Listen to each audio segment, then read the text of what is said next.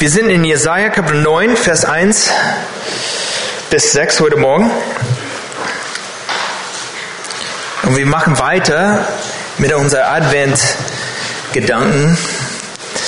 Wir haben letzte Woche mit ähm, ja, den ersten Teil gesprochen, wunderbare Ratgeber. Und wir wollen heute Morgen weitermachen. Wenn ihr da seid, dann können, werde ich das für uns vorlesen. Ich fange in Vers 1 heute Morgen an. Das Volk, das in der Finsternis wandelt, hat ein großes Licht gesehen. Über den Bewohnern des Landes der Todesschaden ist ein Licht aufgeleuchtet. Du hast das Volk vermehrt, hast seine Freude groß gemacht.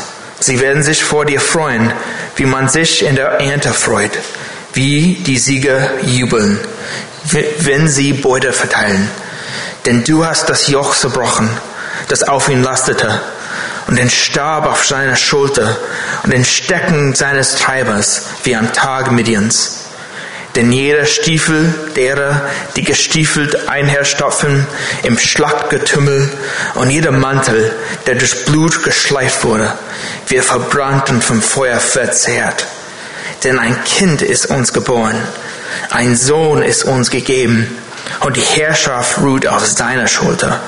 Und man nennt seinen Namen wunderbarer Ratgeber, starker Gott, ewig Vater, Friedefürst. Die Mehrung der Herrschaften und der Friede werden kein Ende haben auf dem Thron Davids und über seinem Königreich dass er es gründe und festige mit Recht und Gerechtigkeit von nun an bis in Ewigkeit. Der Eifer des Herrn, der Herrscher, wird dies tun. So, so schöne Verse. Letzten Sonntag haben wir angefangen mit unseren Gedanken über das Wunder von Weihnachten. Und wir haben gesehen, dass das Wunder von Weihnachten eine Person ist. Jesus hoffe, dass es keine Überraschung war für euch letzten Sonntag. Ich glaube auch nicht. Wir haben gesehen letzte Woche, Jesus hat den Himmel für uns verlassen. Wir haben auch gesehen, dass Jesus sein Reichtum an die Menschheit verschenkt und ruft uns zu, es auch weiterzugeben.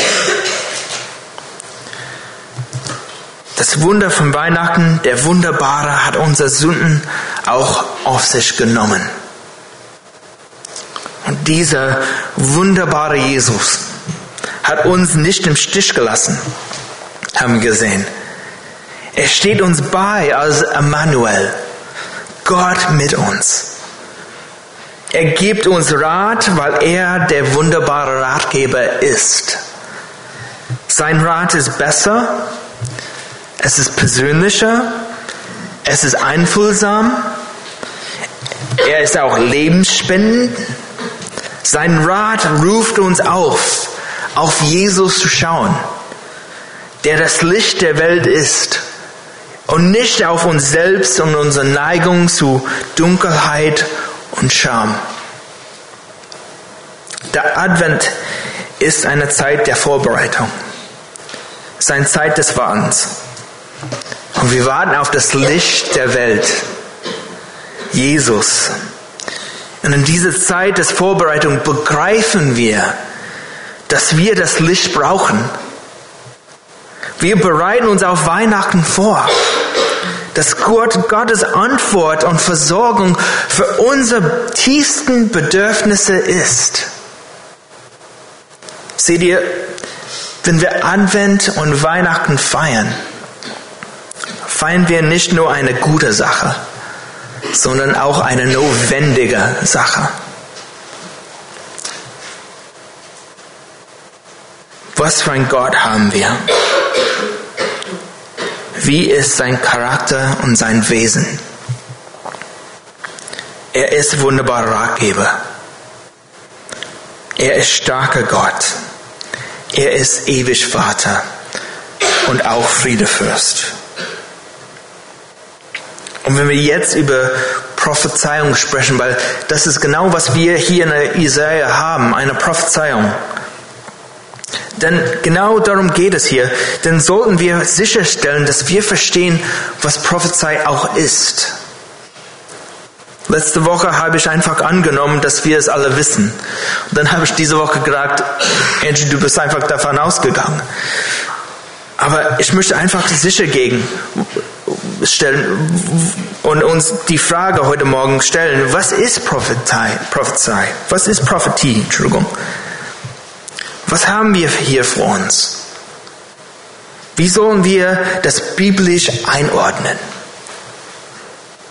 Prophetie ist einfach eine Botschaft von Gott über sein Wirken und Handeln in der Zukunft. Ich sage das nochmal. Prophetie ist einfach eine Botschaft von Gott über sein Wirken und Handeln in der Zukunft.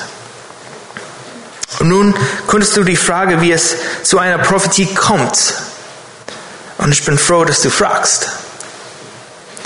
2. Petrus, Peter, äh, bis zu Kapitel 1, Vers 1 und sagt, 2. Petrus, Kapitel 1, Vers 21, ich versuche es langsamer zu reden, sagt, denn niemals wurde eine Weissagung durch menschliche Willen hervorgebracht, sondern vom Heiligen Geist getrieben haben die heiligen Menschen Gottes geredet.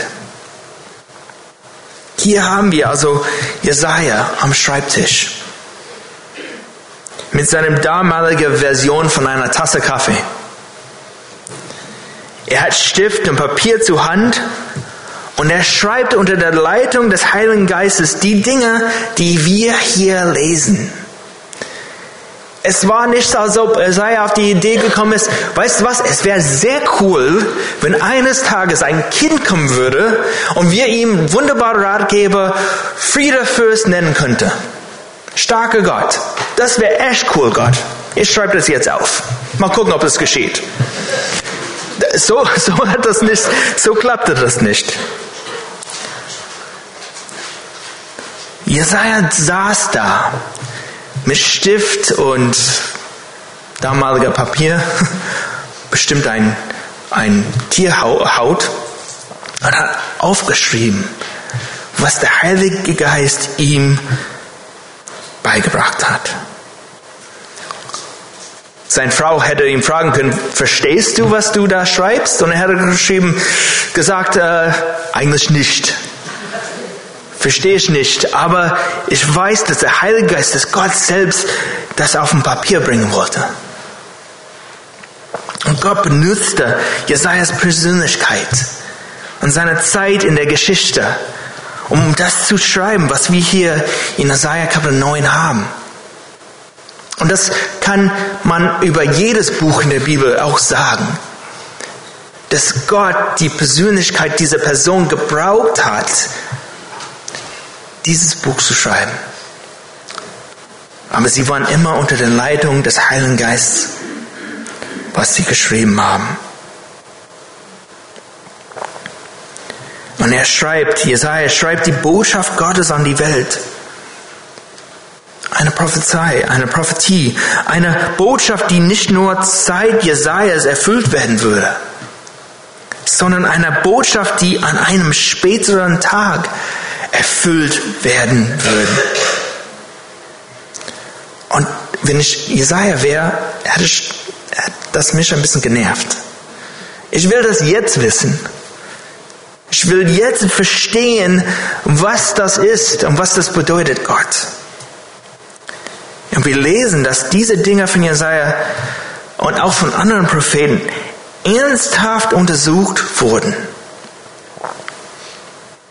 In 1. Petrus Kapitel 1, Vers 10 bis 16 lesen wir, wegen dieser Rettung haben die Propheten gesucht und nachgeforscht die von der euch zuteil gewordenen Gnade geweissagt haben. Sie haben nachgeforscht, auf welche und was für eine Zeit der Geist des Christus in ihnen hindeutete, der die für Christus bestimmten Leiden und die darauf folgenden Herrlichkeit zuvor bezeugte. Ihnen wurde geoffenbart, dass sie nicht sich selbst, sondern uns dienten mit dem, was euch jetzt bekannt gemacht worden ist, durch diejenigen, welche euch das Evangelium verkündigt, haben im Heiligen Geist, der vom Himmel gesandt wurde, Dinge, in welche auch die Engel hineinzuschauen begehren. Was für ein Wahnsinnsvers, Beschreibung hier, was damals geschehen ist. Und wir sind die glücklichen Empfänger dessen, was Jesaja durch die Inspiration des Heiligen Geistes geschrieben hat. Dinge, die er verstehen wollte, von denen er aber wusste, dass sie für einen späteren Zeitpunkt und auch ein späteres Volk bestimmt waren. Genau das ist, was Jesus seinen Jüngern in Matthäus sagt. Matthäus Kapitel 13, Vers 16. Aber glückselig sind eure Augen, dass sie sehen, und eure Ohren, dass sie hören. Denn wahrlich, ich sage euch, viele Propheten und Gerechte haben zu sehen begehrt, was ihr seht, und haben es nicht gesehen. Und zu hören, was ihr hört, und haben es nicht gehört. Erkennen wir hier, wie gesegnet wir sind? Dass wir nach Jesus Geburt auch leben? Dass wir Jesaja lesen können und unsere Köpfe gehen sofort an Jesus. Jesaja hätte es geliebt, auf Weihnachten auf das Leben Jesus zurückblicken zu können. Und stattdessen schaut er nach vorne und verstand nicht alles, was er schrieb. Aber er hat das in Glauben gemacht. Er wusste, Gott schreibt jetzt durch mich. Er musste Gott vertrauen, dass er es für die Zukunft schrieb. Wir sind dankbar für Jesajas Glauben, dass er Gott vertraut hat, alles aufzuschreiben, was er geschrieben hat. Und du und ich, wir haben den großen Vorteil, dass wir diese Dinge lesen können und sie mit der Realität, die wir im Leben Jesus sehen, in Verbindung bringen können. Aber es gibt auch viele Dinge, die in der Prophetie noch nicht erfüllt sind. Viele Dinge im Alten Testament sind schon jetzt durch Jesus erfüllt worden. Aber wir leben auch in einer Zwischenzeit. Wir leben zwischen dem ersten und dem zweiten Kommen Jesu. Und als Christen glauben wir, dass Jesus eines Tages leibhaftig wiederkommen wird. Er wird seinen Fuß auf den Ölberg setzen. Und er wird ihn in zwei Teile spalten, wie in Zachariah Kapitel 4, Vers 14 heißt.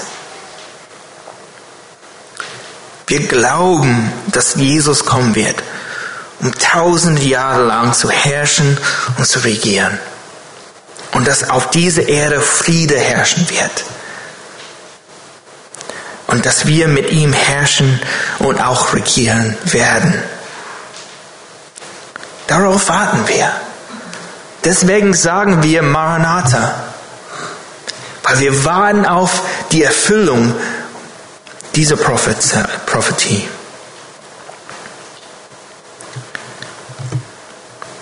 Wir glauben, dass Jesus kommen wird. Wie Jesaja blicken auch wir auf Dinge, die noch nicht in Erfüllung gegangen sind. Aber so großartig die Zukunft auch sein wird. Und wir freuen uns darauf, dass sie in Erfüllung gehen wird. Das größte Ereignis der Geschichte hat sich bereits erfüllt. Das Zentrum der Geschichte ist die Geburt, das Leben und der Tod und die Auferstehung Jesu. Ich weiß nicht, ob du zu Uni äh, Siegen gehen könntest und ein, ein Gesicht oder Geschichteunterricht gehen könnte und sagen, hey, ich weiß, das Zentrum der Geschichte ist Jesus. Mal gucken, ob das gut rüberkommen würde. Ich glaube nicht. Aber ist halt so. Es ist die Geschichte, deren Beginn wir am Weihnachten feiern. Und das ist der Aspekt von Jesus, den wir uns heute Morgen ansehen wollen. nachdem wir nun ein wenig Grundlage geschaffen haben jetzt. Wer ist dieser starke Gott? Wer ist dieser Gott, der in diese Welt gekommen ist? Weil hier steht, denn ein Kind ist uns geboren, ein Sohn ist uns gegeben. Dieser starke Gott ist als Baby gekommen. Und Jesaja benutzt hier im Hebräischen das Wort für ein männliches Kind, das geboren wird. Und das ist interessant. Weil nachdem er sagt, dass er ein männliches Kind geboren wird, sagt er, ein Sohn ist uns gegeben. Irgendwie ist es doppelt, oder? Oder? Warum mag Jesaja das? Danke, Jesaja, wir wissen das. Du hast es schon gesagt. Könnte es sein, dass Jesaja versucht, uns etwas zu sagen dadurch? Dass dieses Baby nicht nur eigen, irgendein Junge ist. Sein Geburt erzählt von seiner menschlichen Abstammung, aber die Tatsache, dass er gegeben oder geschenkt wird, spricht für seinen göttlichen Ursprung. Hier in diesem Vers, wir sehen die vollkommen Mensch, Menschheit von Jesu und auch die vollkommen Gottheit. Und wir haben letzte Woche kurz über die Notwendigkeit gesprochen, dass Jesus ganz und gar Mensch sein musste. Und wir haben dies am Mittwochabend im Rahmen unserer ersten Johannes-Briefe ähm, noch ausführlich und auch umfassender getan. Er musste Mensch sein.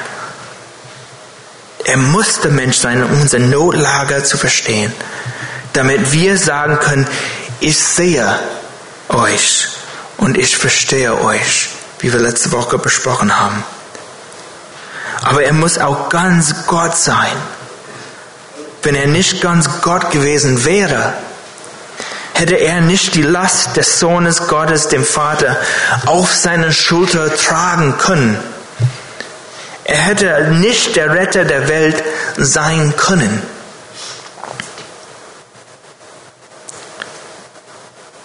Es ist interessant, Jesaja schreibt, für wen dieses Kind, dieses Gottkind geboren worden ist. Hier in diesem Text. Es ist für uns geboren, schreibt Jesaja. Jesaja, 700 Jahre bevor Jesus geboren worden ist, schreibt er, er ist für uns geboren. Jesaja schließt sich selbst ein. Dieses Kind wird für diejenigen geboren, die den Segen empfangen, den dieses Kind bringen wird. Und das ist genau, was wir lesen in Johannes Kapitel 3, Vers 16.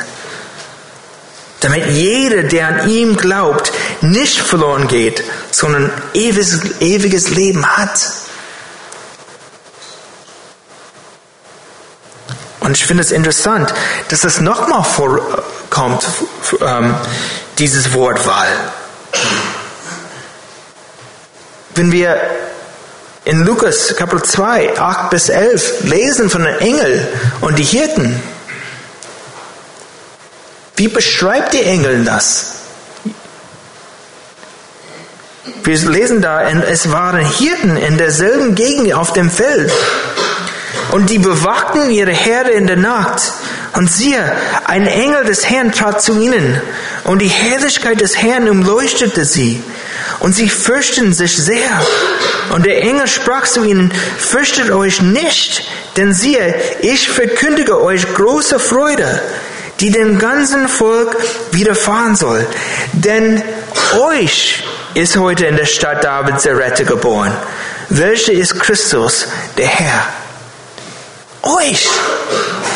700 Jahre vorher sagt Jesaja für uns. Und dann, wenn die Engel die Hirte sehen, sagen sie auch für euch.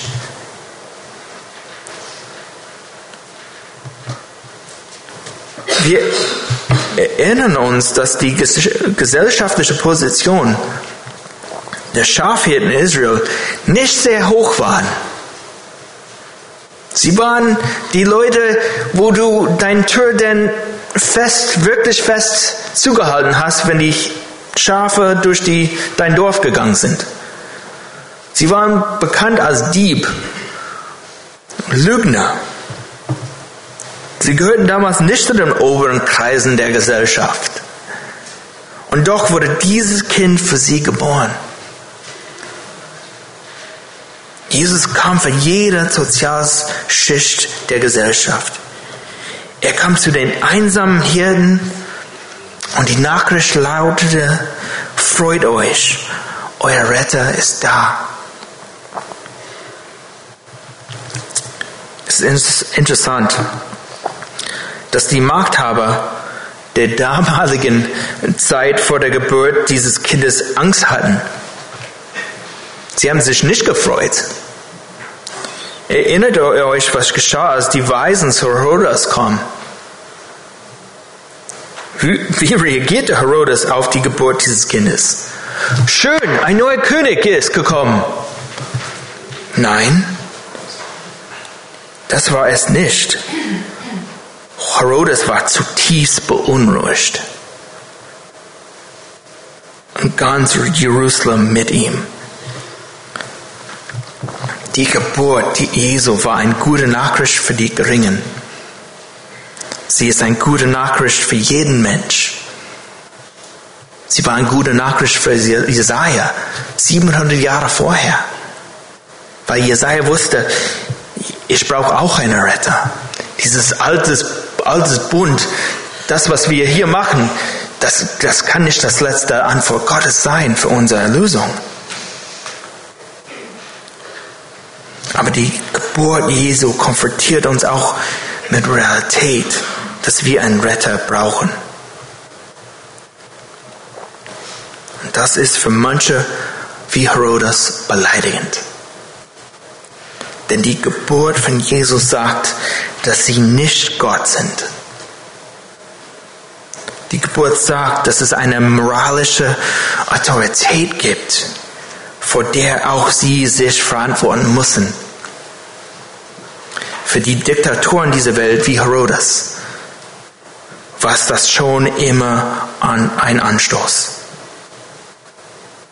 Denn ein Kind ist uns geboren, ein Sohn ist uns gegeben und die Herrschaft ruht auf seiner Schulter, nicht auf dein.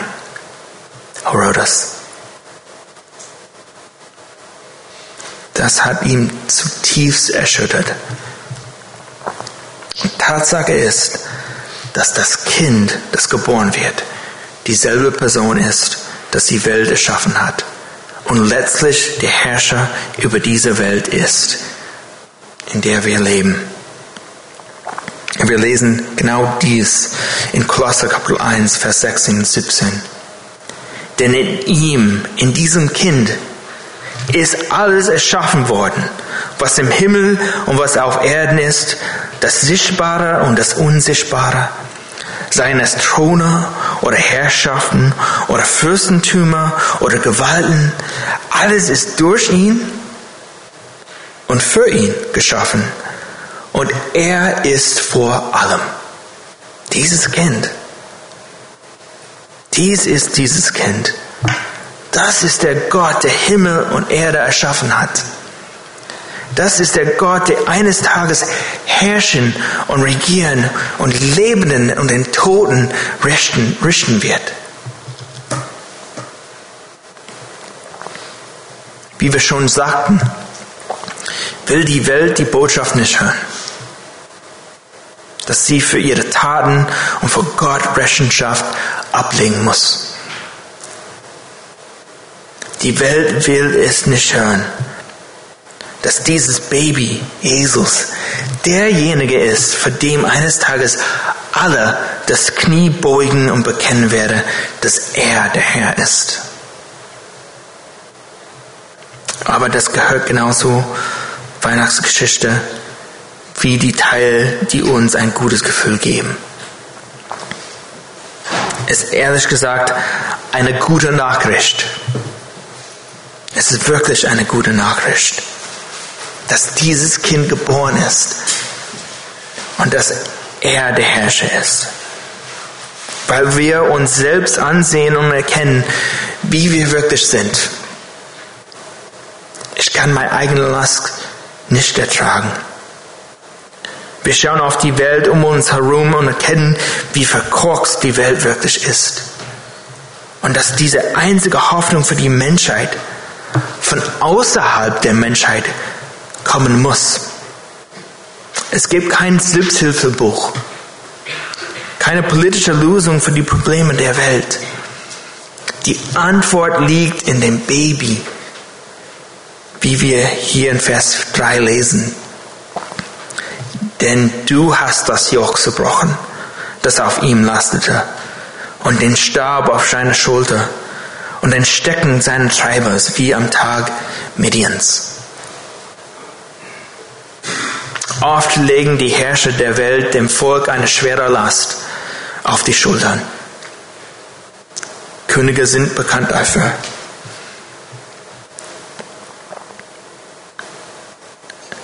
Aber dieser starke Gott tut das Gegenteil. Er zerbricht Joche. Nur dieser starke Gott kann das Joch, das auf der Welt liegt, zerbrechen.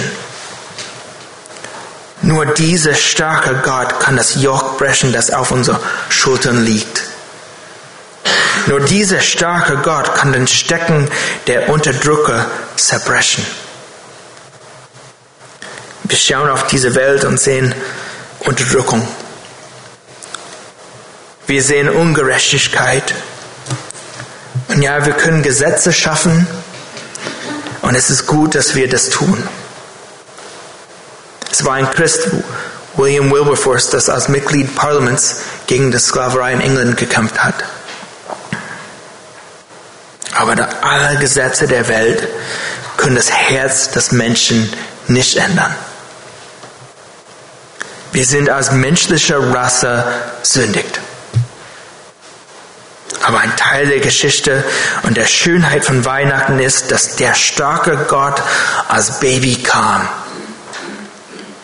um uns von unseren Sünden zu erlösen, um, wie die Bibel sagt, Herzen aus Stein ins Herzen aus Fleisch zu wandern, um unser Herzen zu verändern, um unser Herzen zu erweichern es ist nur dieser starke Gott, der so etwas tun kann. Und wenn diese Welt und die Sünde uns herunterziehen, was sagt Jesus? Matthäus Kapitel 11, Vers 28 bis 30. Er lädt uns ein zu sich.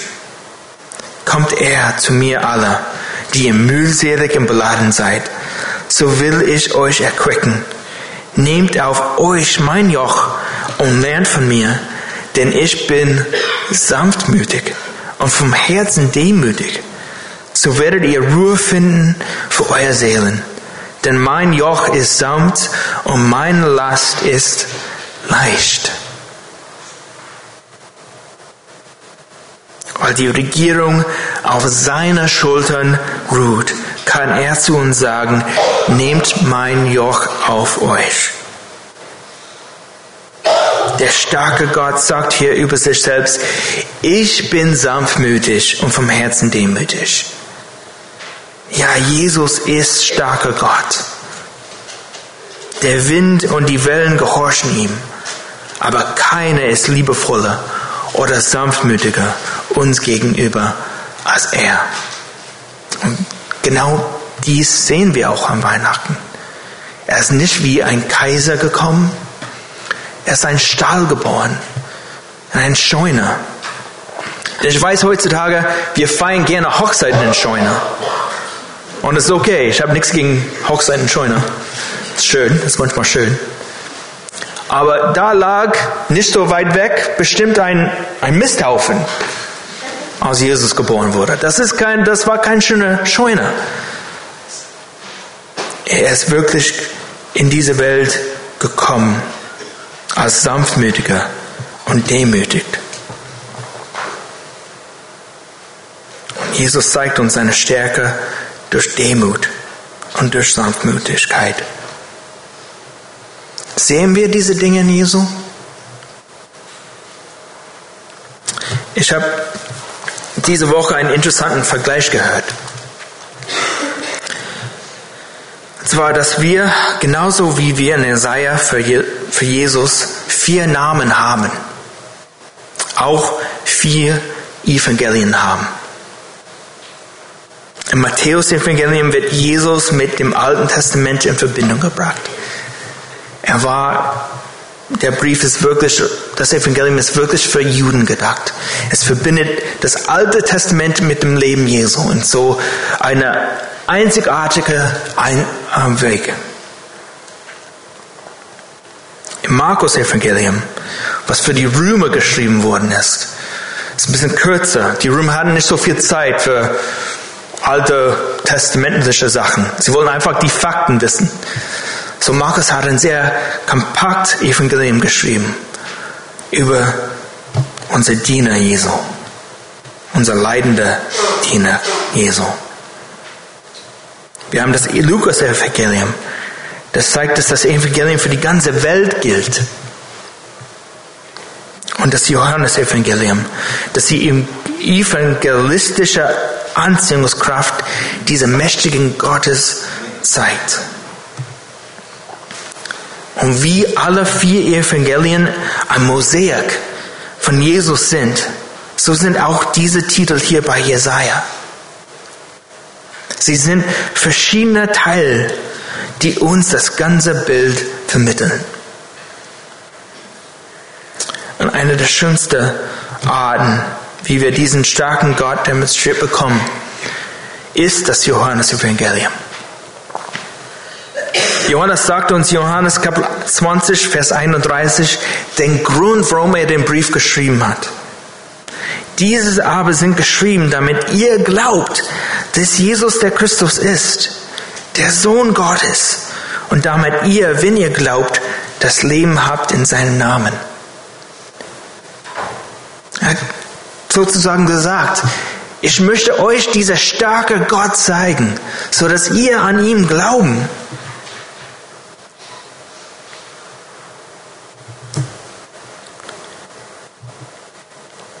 Nach Johannes führt der Beweis zum Glauben und der Glauben zum Leben.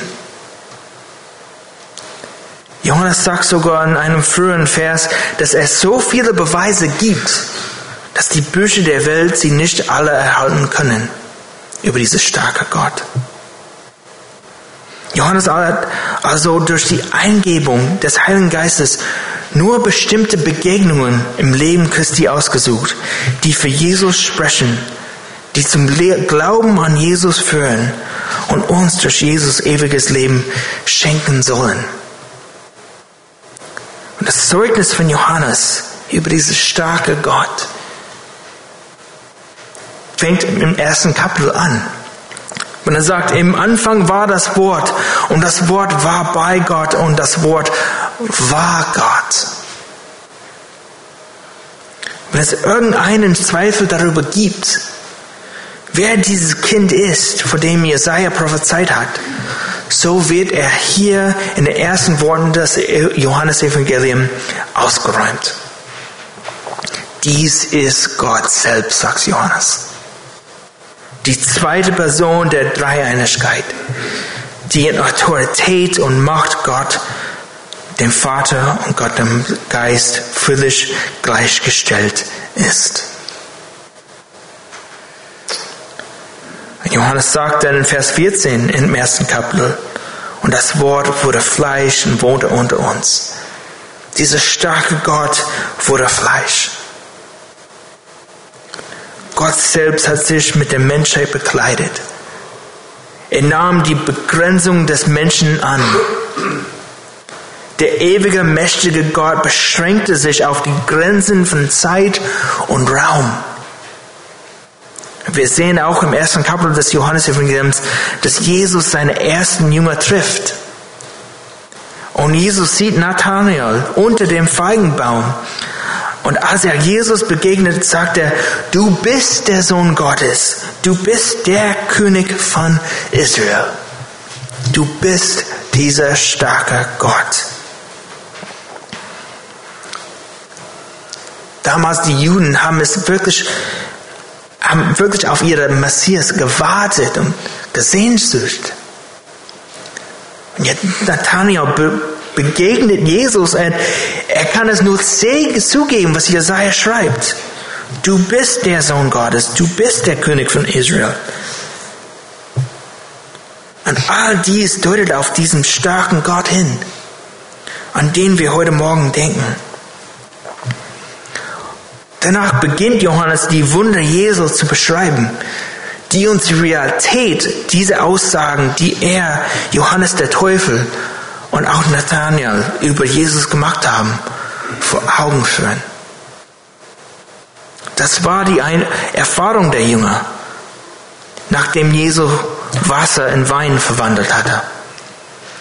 In Johannes Kapitel 2, Vers 3, 11 lesen wir, diesen Anfang der Zeichen tat Jesus in Kana in Galiläa und offenbarte seine Herrlichkeit und seine Jünger glaubten an ihn. Alle Wunder Jesu waren eine Demonstration seiner Herrlichkeit und Majestät. Es war nicht so da, so dass sie einfach Spaß haben können. Wasser zum Wein.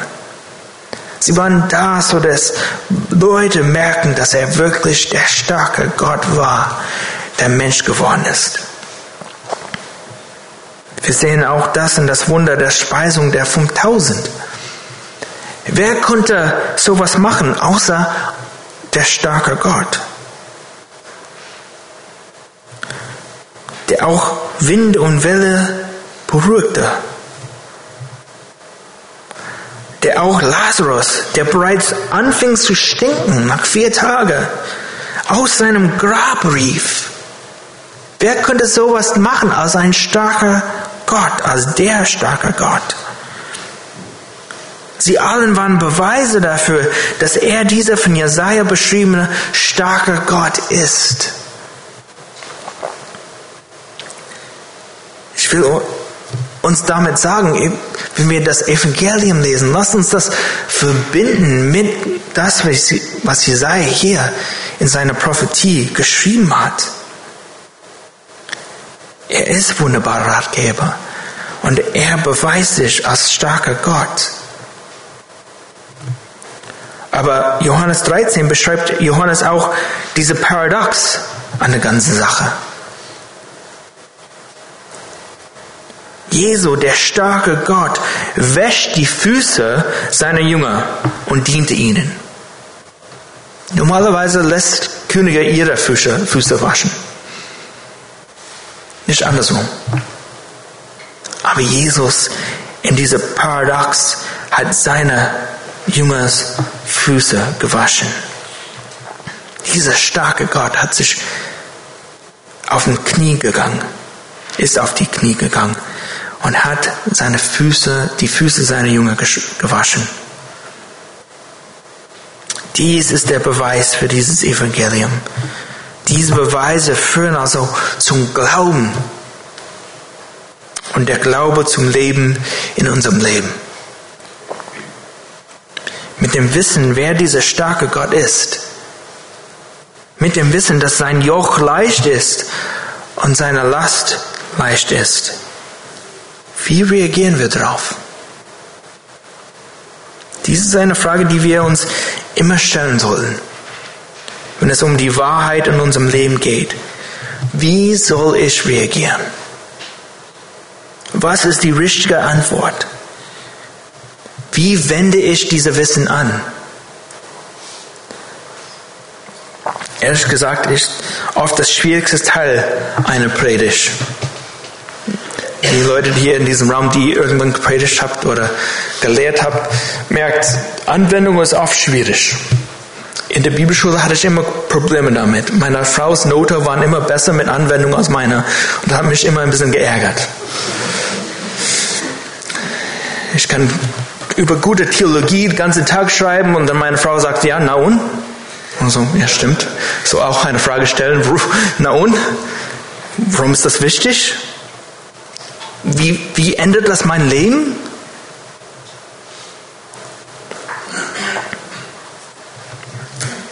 Die Anwendung für unsere Gedanken über diesen starken Gott finden wir heute Morgen in 1. Petrus Kapitel 5, Vers 7. Alle eure Sorge werft auf ihn, denn er sorgt für euch. Das ist unser starker Gott. Wir können alle unsere Sorge auf ihn werfen, weil er für uns sorgt. Wir haben viele Menschen in dieser Gemeinde, die ziemlich schwere Lasten zu tragen haben. Krankheit, Sünde und die Sorgen des Lebens. Und die Prophezeiung, dass Jesus ein starker Gott sein wird, hat sich 700 Jahre vor Jesu Ankunft bewahrheitet. Die Wahrheit der Prophezeiung Josias hat sich im Leben Jesus bewahrheitet und sie gilt auch heute noch. Wir können heute Morgen unsere Sorgen im Gebet auf ihn werfen. Gottes Wort verspricht, dass wenn wir unsere Sorgen auf Gott werfen, der Friede Fürst, der Friede Gottes, der alles Verstehen übersteigt, euer Herzen und Sinne in Christus Jesus bewahren wird. Glauben wir das heute Morgen? Dass wir einen starken Gott haben, der uns liebt, der sagt, hey, lass mich für deine Last sorgen und Lasten sorgen. Für morgen, für Dienstag, für Mittwoch, für die nahe und, und auch die Zukunft, die ferne Zukunft. Alle eure Sorgen werft auf ihn, denn er sorgt für euch. Das ist der Gott, der an Weihnachten gekommen ist. Ein starker Gott. Er ist der wunderbare Ratgeber. Er ist der starke Gott, dieser wunderbare Ratgeber. Dieser starke Gott ist für uns gekommen. Er ist für Jesaja gekommen. Er ist für die Hirte damals gekommen. Und er ist auch für uns gekommen. Nicht für irgendwelche anderen Menschen sondern für uns, für dich persönlich heute Morgen. Gott hatte uns im Sinn, als Jesaja inspirierte, diese Dinge zu schreiben. Wir sind die großen Nutznießer der erfüllten Prophezeiung Gottes. Lass uns beten. Jesus, wir kommen zu dir und wir danken dir, dass du unser starker Gott bist. dass nichts zu groß, nichts zu klein ist für dich, Jesus. Dass wir mit unser ganzes Leben dir vertrauen können. Herr, wir danken dir, dass du in der Vergangenheit dich als starker Gott bewiesen hast. Herr, wir bitten dich, dass du das auch morgen übermorgen tust. Dass wir dir vertrauen mit den Dingen in unserem Leben